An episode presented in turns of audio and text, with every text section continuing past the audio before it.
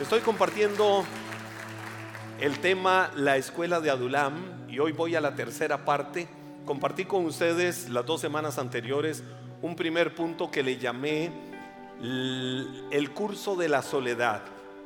Cómo el Señor trató con David, quien llegó a ser el gran rey de Israel, a través de la soledad que él experimentó en una cueva donde estaba huyendo porque Saúl el rey quería matarlo.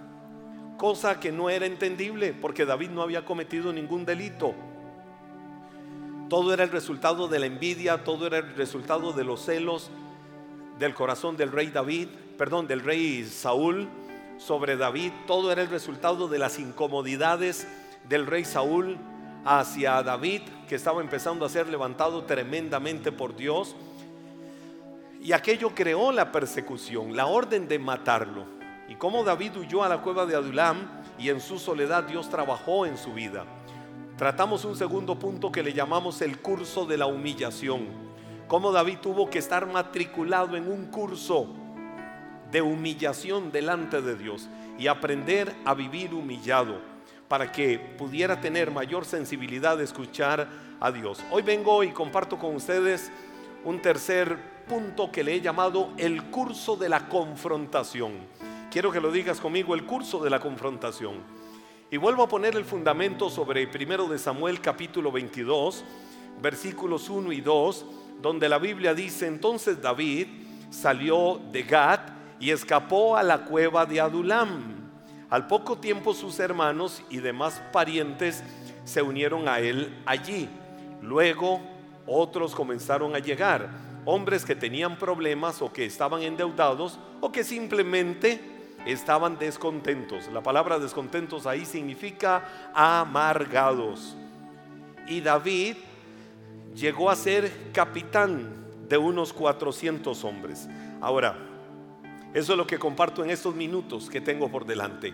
El curso de la confrontación, así le he llamado y sé que Dios está hablando al corazón de cada uno de nosotros a, a través de esta palabra. Estar en una cueva como en el caso de David, que estaba ahí literalmente en una cueva, solo, triste, siendo perseguido, ya para David eso representaba un gran problema, porque no estaba en las comodidades con las que él vivía con las que él estaba acostumbrado a, estar continuamente.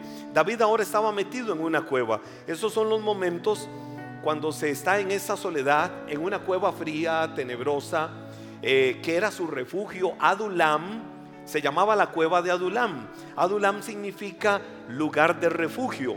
Y David estaba en ese lugar que representaba su refugio ante la persecución que vivía de parte del rey Saúl. Pero estar ahí en esos momentos de soledad, en esos momentos de humillación, en esos momentos ah, de quebrantos, es cuando más se desea sentir apoyo. Es cuando más se, desea sentir una mano levantándole en esos momentos de desesperación, en esos momentos de angustia, es cuando más deseamos tener una compañía es cuando más necesitamos sentir eh, apoyo, alguien que nos motive, alguien que nos aliente, alguien que nos impulse, alguien que nos diga cosas buenas y bonitas. Pero ese no fue el caso de David en ese momento ahí en la cueva de Adulam. ¿Con quiénes es que David luego empieza a hacer alianza en la cueva de Adulam? David no tenía en esa cueva a los más poderosos. David en esa cueva no tenía ni siquiera a, las posibilidades de sentir una respuesta o una solución, ni a los que más posibilidades podían darle para salir adelante y decirle, ¿sabes qué, David? El enemigo no te va a derrotar, David, el enemigo no te va a vencer, David, el enemigo no te va a matar, de aquí vas a salir.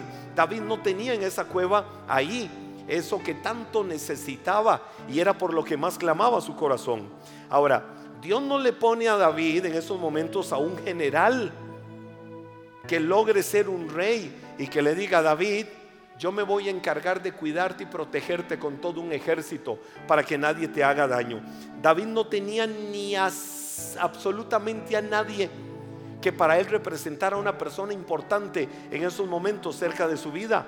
David no tenía ahí a ricos que dijeran, aquí está nuestro dinero para que salgas de cualquier necesidad y afrontes cualquier situación de crisis que hoy pudieras estar viviendo. ¿Sabes qué fue lo que sucedió? Dios permitió que llegara en algún momento al lado de David gente peor o que estuvieran en la misma situación de él. Entonces, ¿cómo puede creer David a la palabra que Dios le había dado de que iba a ser el gran rey de Israel? a través del sacerdote Samuel había recibido esa palabra. ¿Cómo en los peores momentos David podía creer esa palabra si estaba rodeado de gente peor o igual a él en la situación y la condición que él estaba viviendo? ¿Dónde están las promesas de Dios? Desde que Dios dijo que me iba a levantar, desde que Dios dijo que me iba a honrar, desde que Dios me dijo tantas cosas, empezaron a venir las peores situaciones, empezaron a venir luchas. David estaba enfrentando momentos literalmente tenebrosos en su vida. Ahora, paralelo a la realidad que vive, David solo tenía un camino y el único camino que David tenía era creer en que no importando la dificultad, Dios iba a, ser, fiel para cumplir la palabra que le había prometido. Él no sabía cómo, pero David lo que tenía por delante nada más era la posibilidad de creer de creer en la fidelidad de Dios. Te voy a decir algo, cuando Dios te ha dado una palabra para bendecirte, aférrate a ella con fe, aunque todo alrededor te esté diciendo lo contrario. Aférrate a la palabra que Dios te ha prometido. Aférrate a la palabra que Dios ha traído a tu vida con fe, aunque todo alrededor, aunque todo por doquier, aunque todo en cualquier parte te esté diciendo lo contrario. Aférrate a la palabra, porque Dios es fiel y Dios la va a cumplir. David logró discernir en esos momentos duros, en esos momentos de dificultad, en esos momentos de adversidad, qué es lo que Dios quiere y David logró discernir que Dios quería decirle algo. Te voy a decir algo, como David en la cueva de Adulam, en la soledad, en la tristeza, en el frío, en la necesidad y en todo lo que estaba enfrentando, así como David, cada uno de nosotros en las cuevas de soledad, cada uno de nosotros en las cuevas de, de, dificultad, donde quizás no tienes a tu lado lo que deseas, tienes a Dios. Y ahí en esas cuevas es donde Dios quiere hablar a tu corazón. En esas cuevas es donde Dios quiere revelarse. Y en esas cuevas es donde Dios quiere mostrar su poder y su gloria sobre tu vida. Es ahí donde Dios quiere pulir y formar lo mejor para tu vida. Aprendamos a decirle a Dios sin importar lo que estemos pasando. Escucha esto, sin importar lo que estés enfrentando en tu vida, tienes que aprender a decirle a Dios esta pregunta, ¿qué quieres hacer en mi vida? Estás enfrentando momentos de abrumamiento, estás enfrentando momentos de soledad, estás enfrentando momentos difíciles, momentos adversos en tu vida. En esos momentos no te quejes, abre tu corazón y dile a Dios, Dios, ¿qué es lo que tú quieres en mi vida? ¿Qué es lo que quieres hacer? ¿Cómo quieres trabajar en mi vida? ¿Cómo quieres tú trabajar en mi corazón en esos momentos? Y ahí fue donde David empezó a, a ser confrontado por Dios y a entender estas verdades. Ah, te voy a decir algo, hoy en día, en nuestros tiempos, el gravísimo problema de la enseñanza religiosa es que solo se preocupa cuando se le enseña a la gente desde una perspectiva muy religiosa y no fundamentada en las verdades de Dios y en las verdades de su palabra. Esas enseñanzas religiosas de lo único que se preocupan es de que la gente aprenda de que Dios sepa lo que nosotros queremos de Él. La enseñanza religiosa le dice a la gente, Dios tiene que saber qué es lo que quieres de Él. Y se le ha enseñado a la gente hasta cantarle a Dios, dame, dame, dame más de ti. ¿Verdad que sí? ¿Cuántas veces muchos se han quebrantado? Señor, estoy aquí en tu presencia adorándote. Dame, eh, dame más de ti. Y le decimos y le decimos, eso no es adorar a Dios, eso es pedirle a Dios. Ahora no estoy diciendo que es pecado, no estoy diciendo que es malo, pero la enseñanza religiosa le ha enseñado eso a la gente. Pídele a Dios. Dios tiene que saber qué es lo que quieres que Él sepa que tú quieres que Él te dé, pero no se preocupa de saber qué es lo que Dios quiere de tu vida. La enseñanza religiosa enseña a la gente a pedirle a Dios, pero la enseñanza religiosa no le enseña a la gente que debemos de ir a Dios para decirle qué es lo que quiere de mi vida. Y entonces muchas veces cuando no tenemos respuesta, nos frustramos. Muchas veces sin respuesta nos amargamos. Y decimos, ¿y por qué Dios no me responde? ¿Y por qué Dios no me da? ¿Y por qué Dios no me hace? Porque quizás estamos muy acostumbrados a que Dios sepa qué es lo que quiero de Él. Y no que Dios sepa qué es lo que yo quiero para Él. O que yo sepa qué es lo que Dios quiere de mi vida. No es que Dios no quiera cosas buenas para nuestra vida. Porque en firme te quiero decir, Dios quiere bendecirte todos los días de tu vida. Dios quiere desatar su mano sobre tu vida siempre. No es que Dios no quiera bendecirte ni darte cosas buenas, sino que Él quiere que sepas y aprendas qué es lo que Él quiere de tu vida. Hoy tenemos que hacernos la pregunta, Dios, ¿qué es lo que tú quieres de mi vida? David estaba en la cueva de Adulam y pudo haber surgido desde lo más profundo de su corazón eso, Dios. Yo lo que más quisiera en este momento es pedirte que me des y me des y me des y me des y me des ante la necesidad que tengo. Pero David lo que hizo en la cueva de soledad, David lo que hizo en la cueva de tristeza y en la cueva del dolor, en la cueva del frío, David lo que hizo fue humillarse y doblegarse delante del Señor para decirle que es lo que quieres de mi vida. ¿No será eso lo que Dios muchas veces está pidiendo del corazón nuestro? ¿No será eso lo que Dios muchas veces está pidiendo que le des de tu corazón? Una actitud como la de David, sin importar el adulam por el que andes o donde estés refugiado, para decirle Dios qué es lo que quieres de mi vida. Miren el caso de David, estaba enfrentando momentos difíciles, así sinceramente. Miren, sinceramente, ¿quién no quisiera en esos momentos de abrumamiento, decir, wow, qué rico sentir una mano que se extiende a mi vida. Qué rico sentir, Michel, ven, qué rico sentir cómo Dios me sustenta y me cuida. Estoy en momentos difíciles y me doblego y me caigo y pierdo fuerzas. Wow. Pero está alguien para levantarme y no me dejó caer. Y empiezo a caminar y me vuelvo a caer. Y ahí, y ahí voy. Estoy golpeado. Wow. Y volví a sentir que ahí está aquella persona para decirme, no te voy a dejar caer. Aquí estaré contigo. Y que hay momentos en los que la tristeza, hay momentos en los que el dolor, hay momentos en los que la aflicción, otra vez, otra vez otra vez me debilitan. Otra vez me hacen flaquear. Pero ahí está el amigo fiel que dice, vine solo para sostenerte. Vine solo para no dejarte caer. Vine solo para decirte, aquí estoy contigo. ¿Verdad que eso es rico? ¿Verdad que eso es bueno? ¿Ah? Y entonces tenemos la certeza de que ahí está. Y empiezo a caminar, pero me vuelvo a caer me vuelvo a caer. Pero ya yo sé que ahí está mi amigo. Gracias, Michel. Oiga, está.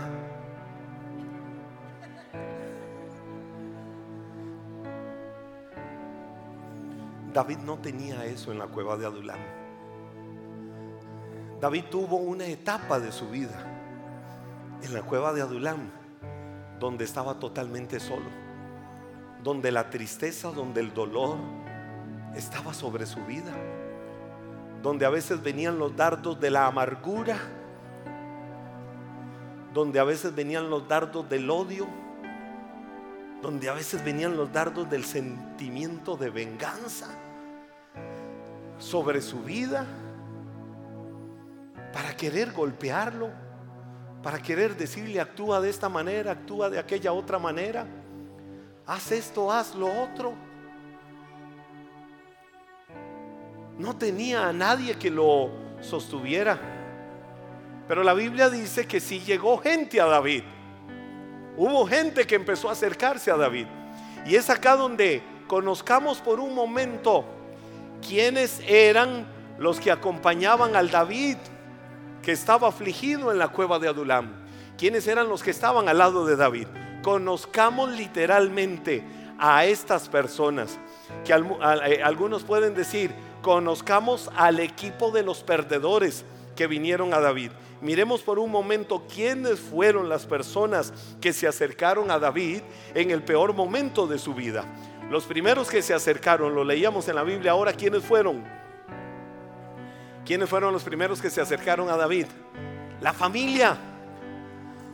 La familia fue la primera que se acercó. Ahora, eh, ¿cuál es el asunto particular en la situación de David? Aquellos que un día se habían olvidado de que él era parte de esa familia, llegaron ahí a la cueva de Adulam. Aquellos que en algún momento de la vida le empezaron a dar la espalda, aquellos hermanos que lo despreciaban, aquellos hermanos que lo criticaban, aquellos hermanos que le hacían la vida de cuadritos cuando el joven pastor había venido al campo de batalla, los hermanos de él, no los ajenos, los propios hermanos, fueron los que empezaron a despreciarlo, fueron los que empezaron a humillarlo, fueron los que empezaron a decirle, ¿qué haces aquí? Anda, vete. Y empezaron con juicios infundados a decirle cuál era la razón por la que estaban en el campo de batalla o por la que él había llegado al campo de batalla. Y fueron los primeros en hacer sentir mal a David, aquella familia que literalmente lo tenía aislado, apartado de todos, para que hagas algo, para que hagas algo en la vida, anda vete a cuidar las ovejas. Y nosotros los guerreros, nosotros los valientes, nosotros los que ponemos la cara por la familia, aquí estamos en el campo de batalla. Para que hagas algo, para que no robes oxígeno en esta vida, cuida las ovejas de papá. Así trataban sus hermanos a David en medio de esa situación, eh, cuando ellos estaban en la guerra. Y David por otro lado, lo que ellos no sabían que era, era lo que estaba sucediendo en el secreto de la vida de David. Lo que ellos no sabían era que David estaba en unas escuelas preparándose en lo secreto donde nadie lo veía. Mire, esa misma familia era la que no creía en él. Esa familia que lo despreciaba eran los que habían llegado en ese momento ahí a la cueva de Adulam. Cualquiera hubiera dicho, ¿y ahora qué vienen a hacer aquí? Lárguense, no los quiero ver. Ustedes me han hecho la vida imposible. Solo sé yo lo que he sufrido en mi crecimiento. Solo yo sé lo que he tenido que enfrentar, lo que he tenido que pasar. Solo yo sé con qué es, con lo que he tenido que lidiar, qué es todo lo que he tenido que enfrentar. Aquellos que fueron sus enemigos con la misma sangre. Es que no eran enemigos de afuera, eran enemigos de la misma sangre. Fueron los cobardes que le temieron al gigante Goliat y no lo enfrentaban, que eran grandes en estatura a la par de David, pero eran pequeños en, en actitud valiente y decidida. Esos hombres que lo habían despreciado, ahora eran los que habían llegado ahí a ese momento. Ahora, voy a pensar en algo, seguramente la familia de David también estaba enfrentando o estaba sufriendo persecución. Eran tiempos difíciles para David. Eran tiempos apremiantes para él, pero también eran tiempos apremiantes para su familia.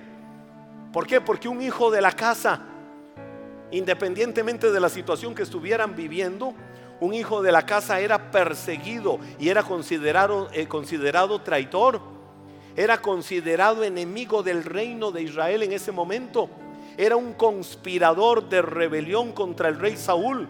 Y ellos también, la familia, estaban siendo señalados y amenazados y estaban enfrentando peligros. Pero como sea, y aquí es donde voy al punto, en el peor momento de la vida llegaron ahí para acompañar a David. Te voy a decir algo, sea como sea, sea como sea, sea como sea, la familia es familia. Hay un lema en legendarios y el lema es, la familia no se abandona. Puedes estar pasando el peor momento de tu vida o pueden estar pasando el peor momento de tu vida los de tu casa. La familia no se abandona. Ellos le demostraron que a pesar de las diferencias querían estar ahí. Pero no solo fueron ellos. Ahora quiero destacar esto porque la familia fueron los primeros que llegaron ahí. No solo eso, la Biblia dice que llegaron 400 hombres. Di conmigo, 400 hombres. ¿Cómo podían caber 400 hombres en una cueva? ¿Cómo podían estar ahí? Se distribuían, ¿cómo hacían? Se cree que era una cueva muy grande, la cueva de Adulam, o que es muy grande porque todavía existen en esas regiones en torno al desierto de Judea esas cuevas. Pero te voy a decir algo, 400 hombres llegaron. alguien que estuviera pasando el peor momento de su vida y llegaran 400. Cualquiera dice, wow, aquí está mi tabla de salvación.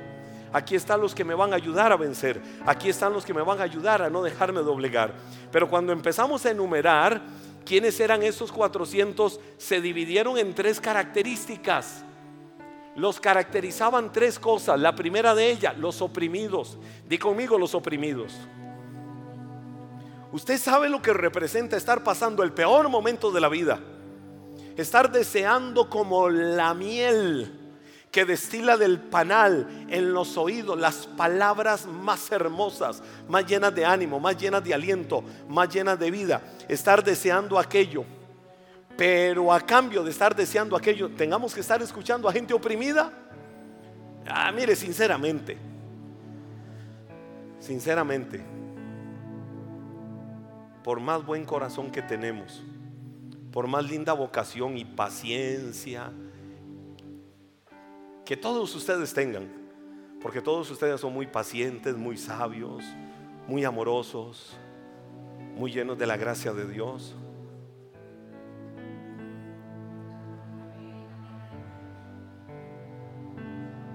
Sí, pero con todo y eso, imagínense lo que es estar escuchando un ejército de gente oprimida. ¿Será bonito estar escuchando eso? Un ejército de gente oprimida. No, somos seres humanos.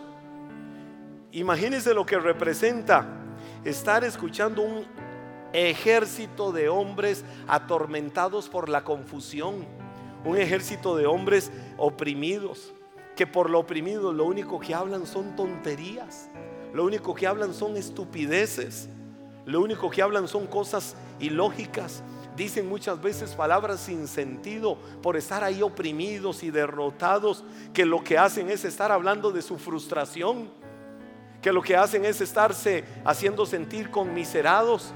Pobrecito yo, pobrecita yo, todo lo que vivo, todo lo que sufro, todo lo que la vida me ha hecho, todos los males. Imagínense ustedes en el peor momento de su vida estar escuchando eso. Gente oprimida, gente en esa condición. Ahora, ¿cómo es un corazón oprimido? Mire lo que la Biblia dice. Vamos un momento al Salmo 55. Eh, me ayudan con la pantalla acá adelante, por favor, que hace rato dejó de funcionar. Salmo 55, Salmo 55, versos del 1 al 7. Salmo 55, versículos del 1 al 7. Dice la Biblia, escucha mi oración, oh Dios. Escucha mi oración, oh Dios no pases por alto mi grito de auxilio. Ahí está hablando alguien que está oprimido, pero quiero destacar algo de lo que este oprimido está haciendo. ¿Sabe quién es ese oprimido? ¿Sabe quién es ese oprimido que está hablando ahí? El rey David. Pero miren la actitud que David tomó frente al corazón oprimido que tenía. Vuelvo otra vez, escucha mi oración, oh Dios. No pases por alto mi grito de auxilio. Por favor, escúchame y respóndeme, porque las dificultades me abruman. Mis enemigos me gritan. ¿Cuántos se gozan de que un enemigo le esté gritando y gritando y vociferando? ¿Cuántos dicen, ¡Uh! ¡Aleluya! Me lanzan perversas amenazas a viva voz. Me cargan de problemas y con rabia me persiguen mi corazón late en el pecho con fuerza. Es decir, la frecuencia cardíaca se le aceleró. Me asalta el terror de la muerte. El miedo y el temblor me abruman y no puedo dejar de temblar. Miren a alguien expresando su naturaleza frente a la opresión que vivía. Si tan solo tuviera, eso es expresar mucho la humanidad frente a la dificultad. Si tan solo tuviera alas como una paloma, me iría volando y descansaría. Volaría muy lejos a la tranquilidad del desierto. Mire, mire que hasta romántico sonó. Me iría a la tranquilidad del desierto. ¿Alguna vez alguno ha dicho, qué rico estar en un lugar donde no escuche a nadie, donde me sienta solo, relajado, donde nadie me diga nada feo, donde nadie me grite o donde nadie me oprima o donde nadie me traiga situaciones donde esté totalmente alejado de todo. ¿Habrá algún cristiano aquí que diga alguna vez yo he querido orar por eso? ¿O solo yo soy pecador? ¿O solo yo lo he deseado? ¿Tan mal estoy? Vengan, oren por mí, por favor. Tan mal estaré por eso. Habrá alguien que alguna vez haya dicho, qué rico estar en un lugar, días de días, relax, donde no vea dificultades de nada, donde solo disfrute estar ahí. ¿Hemos estado ahí alguna vez? ¿Hemos estado en esos lugares? ¿Verdad que sí? Eh, hablando de, la necesidad de querer estar en esos lugares. Y el, salmista lo expresó, volaría muy lejos a la tranquilidad del desierto. Pero hay algo que se destaca en él y que fue lo primero que dijo, escucha a Dios mi oración. ¿A quién le abrió el corazón? Se lo abrió a Dios. Estás oprimido, estás cargado, te sientes derrotado, quieres maldecir, quieres mandar todo al... Eso. Habla con Dios. Tráele tu causa, tráele tu necesidad, tráele tu situación a Dios y deja que sea Dios el que se encargue de actuar y de operar en tu vida.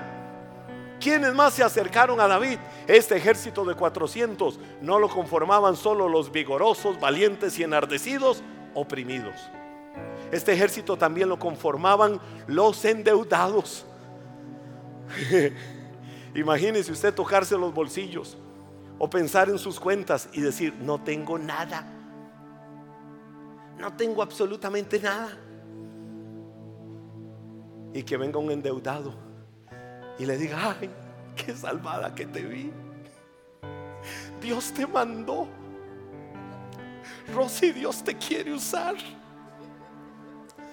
Yo estaba orando y diciendo, Señor, mándame un ángel que me salve la tanda. Mándame un ángel que supla todas mis necesidades conforme a tu Y te mandó. Se acercaron los endeudados ¿A quién se acercaron? Al que no tenía absolutamente nada. Eran hombres sin dinero, hombres perseguidos, se lamentaban por no por quizás porque mire, eh, le voy a decir algo, seguro se pasaban testificando entre ellos mismos. Ay, ¿te acuerdas cuando yo tenía esto? ¿Te acuerdas cuando yo tenía aquello? ¿Te acuerdas cuando yo hacía esos viajes a donde a mí me diera la gana ir? ¿Te acordás todo lo que disfrutaba y todo lo que hacía? ¿Te acordás las marcas que usaba? ¿Te acordás de... Y seguro se pasaban testificando de eso, justificando el presente mediocre y derrotado con las glorias del pasado y con lo mucho que tuvieron en la vida. Esos eran los endeudados ahí en la cueva de Adulam en ese momento. Aquellos que ahora estaban en bancarrota, estaban llenos de tristeza, estaban llenos de dolor, de amargura probablemente el recuerdo de las posesiones y el apego al dinero que ellos tenían era continuo tema de conversación en sus vidas, pero ahora eran los típicos irresponsables que se habían ido a encuevar para huir de la realidad y no hacerle frente a las situaciones. Ni siquiera llegar donde un acreedor o llegar donde la persona o, la entidad a la que le debían para decirle, mire, tengo esta situación no tengo nada, pero vengo a hacer frente. Podremos negociar, podremos hacer algo. No, huyeron. Y cuando llegaron a la cueva, wow, aquí está David. El ángel de Dios que nos va a salvar. Cuando David estaba necesitando a un amigo que lo levantara. ¿Quiénes más se acercaron ahí? Oiga, no, no, no, no. Imagínense Imagínate que se acerque un oprimido, que se acerque un endeudado y que tras de todo se te acerque un amargado. Esos eran el tercer grupo. ahora se le acercaron los amargados a David.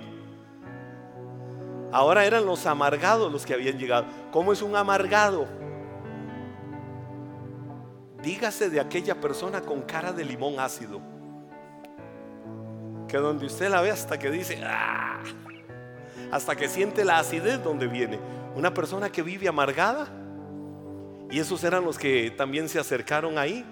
Mire, una persona amargada está llena de odio, una persona amargada está llena de, resentimientos. Una persona amargada, eh, eh, aquello se le va a reflejar, se le va a notar en su rostro, la amargura de su corazón, todo lo que siente y todo lo que vive. Las críticas, el estar murmurando de todo, el estar incómodo por todo, el estar mal por todo, se le va a salir hasta por los poros. Esos eran los que tenían David ahí y oiga, ese era el pan diario de aquellos hombres que habían llegado a la cueva de Adulam. Hombres con un corazón envenenado, con un corazón enfermo, llenos de excusas, llenos de mediocridad, llenos de egoísmo. Porque era solo lo que ellos decían y querían y necesitaban para que les solucionaran la vida. Que solo pensaban en sí mismos. Los amargados eran el peor grupo de todos los que habían llegado ahí. Ahora, estos hombres y esta gente eran la gran compañía que David tenía en la cueva de Adulán en el peor momento de su vida. ¿Quién quiere tener a gente así en su vida? Dígame. Sin embargo, fueron los que llegaron ahí en ese momento. Fueron los que lo acompañaron en ese momento ahí a la cueva de Adulán.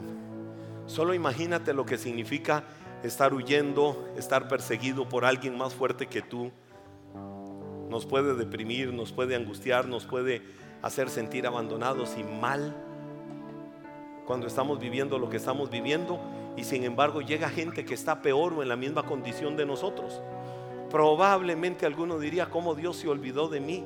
Tras de que estoy en la peor persecución y en el peor momento de mi vida tras de que estoy enfrentando las peores situaciones, vienen los peores enemigos a hacerme la vida de cuadritos. ¿Qué clase de ánimo podemos recibir nosotros de personas en esa condición? Eran 400 endeudados que solo pensaban en todo lo que ellos habían perdido. Eran 400 afligidos cuyo corazón ya no encuentra razones para seguir adelante y solo quieren que alguien tenga compasión de ellos. Eran 400 que solo sabían quejarse de la situación que estaban enfrentando en la vida. Y vienen y te dicen, queremos nombrarte el jefe nuestro, queremos nombrarte el líder nuestro. Mire, cualquiera en una condición humana hubiera dicho, ¿saben qué? Hijos del diablo, lárguense de aquí, déjenme en paz. Estoy en el peor momento y vienen ustedes a que yo les resuelva la vida. Lárguense de aquí, váyanse. Imagínate a David en ese momento diciendo, hermanos de Iglesia Maná, quiero contarles un testimonio para la gloria de Dios. Y si quieren, Tómenme una foto, súbanlo a las historias de Instagram, cuéntenle a la gente, compártanle el testimonio que les voy a compartir a ustedes. Soy el jefe de 400 endeudados. ¿Cuántos dicen amén? Soy el jefe de 400 amargados. ¿Cuántos se gozan conmigo por ser el jefe de 400 amargados? Soy el jefe de 400 que están pensando en cómo le soluciono su situación financiera. ¿Cuántos quieren disfrutar? Alguno desearía que le siembre alguno de ellos. Imagínense a David contando ese testimonio. Tengo a 400 que esperan que yo le solucione la vida. Y aquí voy al punto. Quiero que recibas esto en tu corazón. Toma esto en tu corazón. Si tuvieras que escoger un ejército, ¿a quiénes escogerías?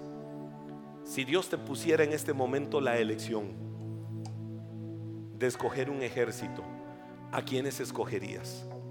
¿Escogerías a 400 amargados, endeudados, afligidos, oprimidos?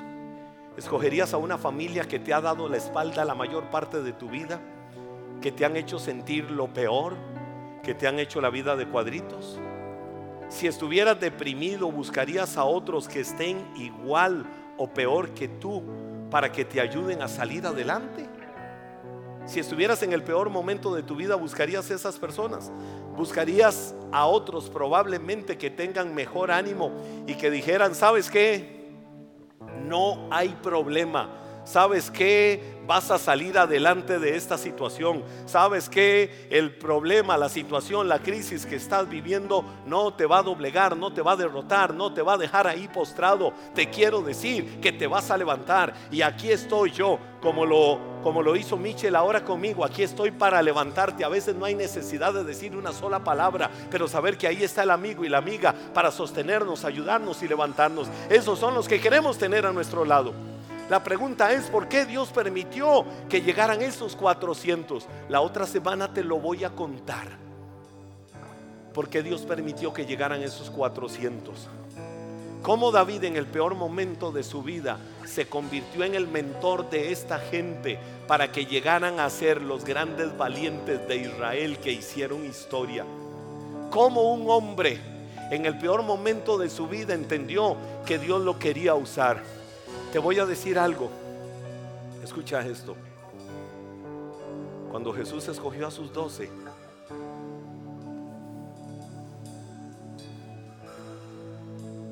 no, no. Cuando Jesús escogió a sus doce, Jesús no se fue a buscar a los más calificados. Jesús no se fue a buscar a los que no iban a traerle problemas. Jesús no se fue a buscar a los grandes empresarios. Bendito momento en el que Dios levante en el reino de Dios grandes empresarios y empresarias del reino que prosperen y fructifiquen. Y entre más honren a Dios, Dios más los va a prosperar. Jesús no hizo eso. Jesús se fue a buscar a gente despreciada por la sociedad. Un Mateo, cobrador de impuestos o publicano. Un Pedro, oiga que ese era un dolor de cabeza. Un Judas. Un par de arrogantes como Juan y Santiago, su hermano. Un Tomás, el más crédulo de todos. Un Tomás que todo el tiempo tenía que estar con una palabra de queja. Y ahí, si va a caminar para que lo maten, vamos con él y que nos maten a nosotros también. Un Tomás que, Señor, ¿cómo vamos a saber el camino? Si ni siquiera nos dices para dónde vas. Y Jesús le dijo, yo soy el camino, yo soy la verdad y yo soy la vida. Nadie viene al Padre si no es por mí.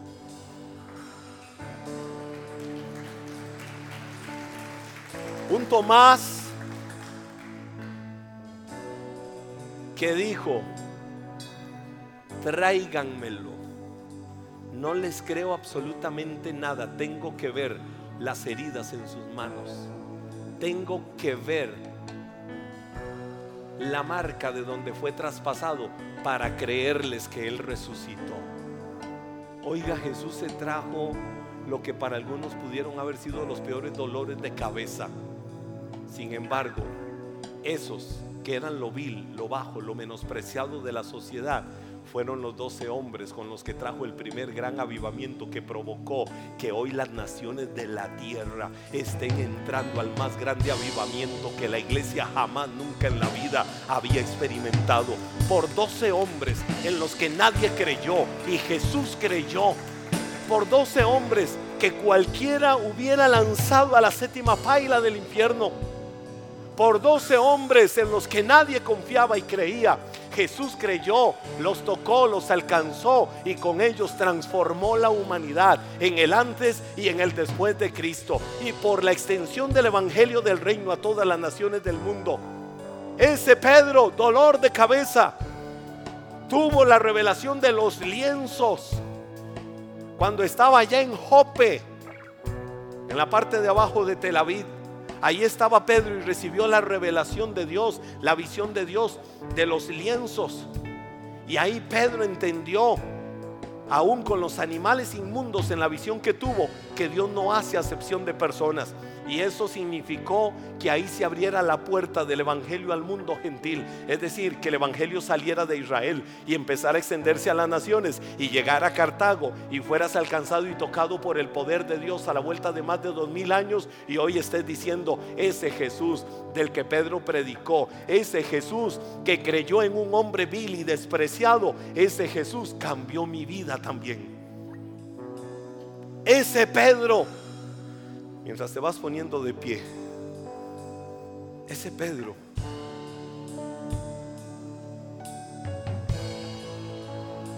que lo negó,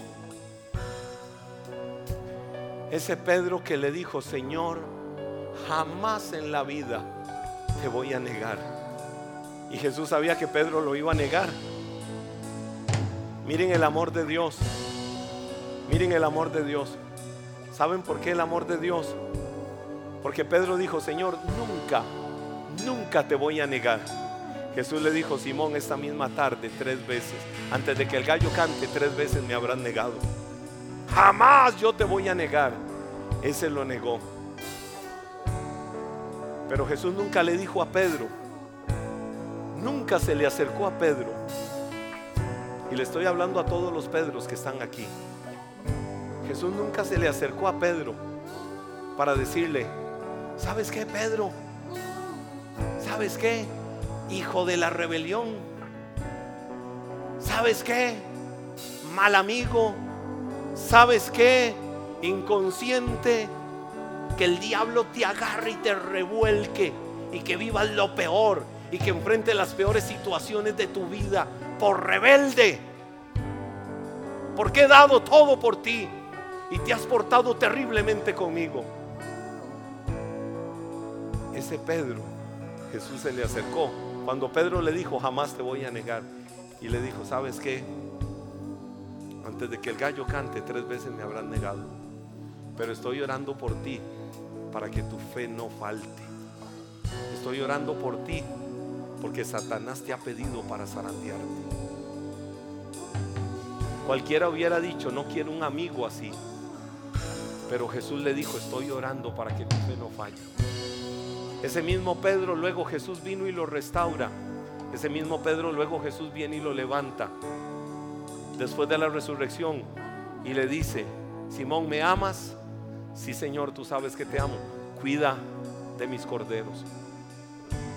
Ese Pedro que pudo haber sido descalificado, Jesús no lo descalificó nunca y lo levantó para ser el primer gran avivador en la iglesia del primer siglo. Cuando entró con Juan al, al templo de Jerusalén, por la puerta la hermosa, entraron y estaba un paralítico. Y ese Pedro que solo hablaba tonterías muchas veces, cuando el paralítico le dijo, dame limona, Pedro le dijo, no tengo dinero, no tengo plata, pero lo que tengo te doy, levántate en el nombre de Jesús. Y aquel hombre recibió el milagro. Dios usa lo que el mundo desprecia. Yo no sé qué eres para el mundo, yo no sé qué eres para la sociedad, yo no sé si eres la peor vergüenza, pero hoy puedes levantar tus manos y decir, Señor, tú has tenido de mí misericordia, tú has tenido de mí gracia, tú has tenido favor, tu perdón se ha extendido a mi vida. Escucha esto, David entendió que a esos 400 Él los tenía que levantar y los tenía que restaurar. Jesús supo que aquellos 12 despreciados por la sociedad era con los que Él iba a cambiar la historia del mundo. Pedro supo que así como Dios había extendido su gracia sobre él, el que de gracia recibe, de gracia da. Demos de gracia lo que de gracia hemos recibido. Si recibiste la gracia de Dios, esa misma gracia llévasela a otros. Muchos necesitan no una iglesia que los condene y los señale. Muchos necesitan no una iglesia que esté apuntando el dedo acusador. Muchos necesitan no ser el ejército que mate a sus propios soldados. Muchos necesitan una iglesia que les diga, aquí estamos, te vamos a levantar, te vamos a llevar a otro nivel. Aquí estamos, no te vamos a dejar derrotado.